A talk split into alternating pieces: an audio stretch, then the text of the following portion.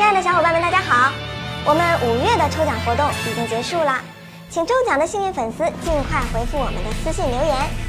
没有中奖的小伙伴也不要伤心了，感谢大家一直以来对动漫解说员的关注与支持，所以我们在六月将要加大抽奖力度，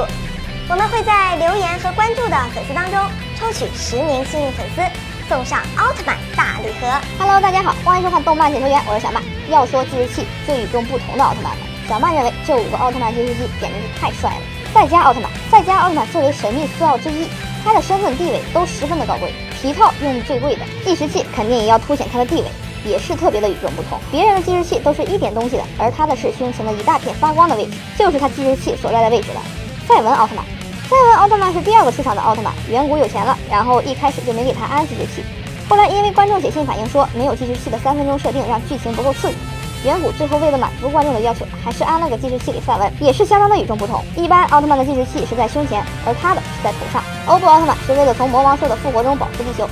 从银河的远方来到地球的光之战士，他有相当多的形态，而他的每个形态的造型都非常的有特色。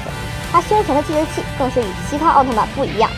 它的是一个大圆环，计时器圆环正下方相连着一个向下的箭头。维克特利奥特曼，维克特利在英语中代表了胜利的，他是胜利奥特曼，所以他胸前的计时器也是很有含义的。一个 V 就代表胜利的意思，全身装备都是以 V 字形为特征的水晶，甚至连彩色计时器也是 V 字形的。这个造型也是特别与众不同的。艾克斯奥特曼被称为高科技奥特曼，他的计时器也是特别与众不同。胸前的计时器有一个很明显的大